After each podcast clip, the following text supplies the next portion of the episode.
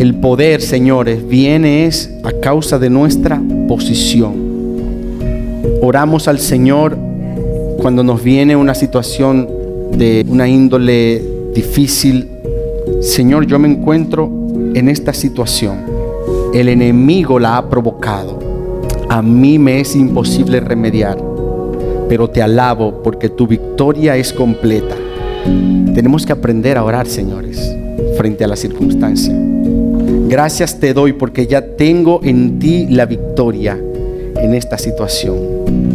Así que el objetivo principal del enemigo no es hacernos pecar, sino quitarnos de nuestra posición, de ese perfecto triunfo en el Señor. ¿Y qué ataca? Ataca nuestro sentido, señores, nuestra mente, nuestro corazón, nuestra alma. Si usted logra hacer caso a sus sentimientos, usted está derrotado en su inicio. Si usted actúa basándose en lo que siente, usted perdió la batalla, perdió su posición. Por eso debemos mantenernos firmes a pesar de lo que sintamos y de lo que nos pase. Así que Pablo hace una lista de armaduras y nos dice que tomemos las armas que son defensivas, el yelmo o la coraza, el cinto o el calzado. Y para completar todo esto, nos dice que tomemos el escudo de la fe para apagar los dardos de fuego. ¿Qué proclama la fe? Vamos a hacer cuatro proclamaciones de la fe. La fe proclama, Cristo está ensalzado.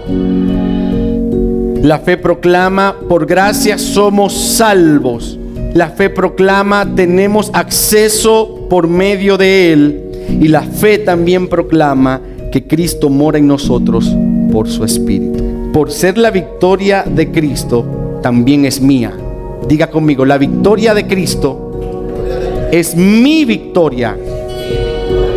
Solo tenemos que creer, señores. Si creyésemos, no llenaríamos al Señor de plegarias, sino de alabanzas. Te alabo, Señor. Te alabo, te adoro, te agradezco. Eso es mantenernos firmes en la posición que tenemos. Repitamos otra vez, en Cristo somos ya vencedores, diga. Amén. Ahora, ¿ha sido tu experiencia de derrota? ¿Te has encontrado deseando el día en que serás lo suficientemente fuerte como para vencer? Si es así, oro al Señor como Pablo para que sean abiertos tus ojos y que puedas ver tu posición de victoria que ya fue consumado y entregado a tu vida. Aleluya. Dice su palabra que el Señor puso a Cristo por encima de todo principado, de toda autoridad. Lo puso por encima de las huestes espirituales de maldad. Entonces a nosotros nos colocó juntamente con Él. Aleluya. Gloria al Señor. Yo te quiero decir algo. La Biblia no te promete que las situaciones cambien. Que no tiene que cambiar eres tú porque es posible de haber librado una gran guerra, te puede venir otra. Quien tiene que mantener la posición eres tú. Tú. Lo hermoso de todo eso es que el Señor está con nosotros y Él pelea a favor nuestro. Y Dios tiene un compromiso. Tiene un compromiso con nosotros. Y es grande lo que Dios ha hecho al comprometerse con su iglesia, señores. Y ese compromiso es el nombre, porque Él le, dio autoridad a los discípulos por medio del nombre. Él les dijo, vayan en el nombre.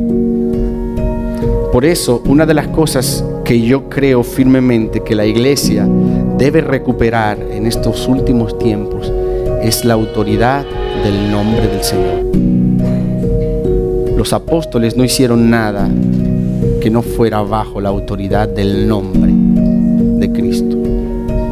Es como si yo le confiara a alguien una chequera con mi firma, teniendo fondo, ya, porque está mi firma, el nombre.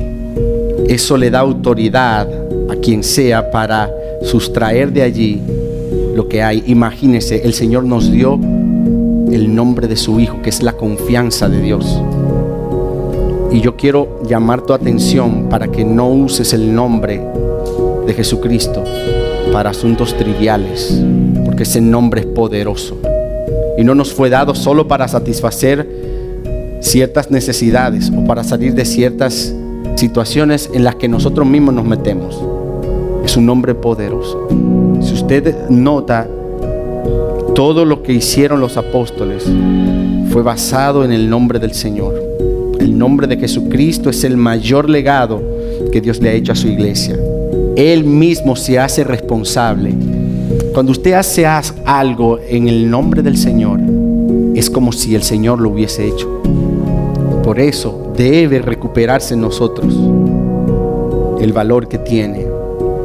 Y ninguna obra puede ser llamada obra de Dios si Dios no está comprometido en ella. Por eso debemos esperar su nombre.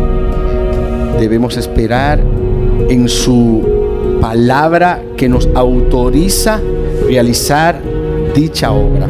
Para poder usar su nombre debemos tener previamente una palabra de Dios. Porque no es en tu nombre voy a, irme por allá.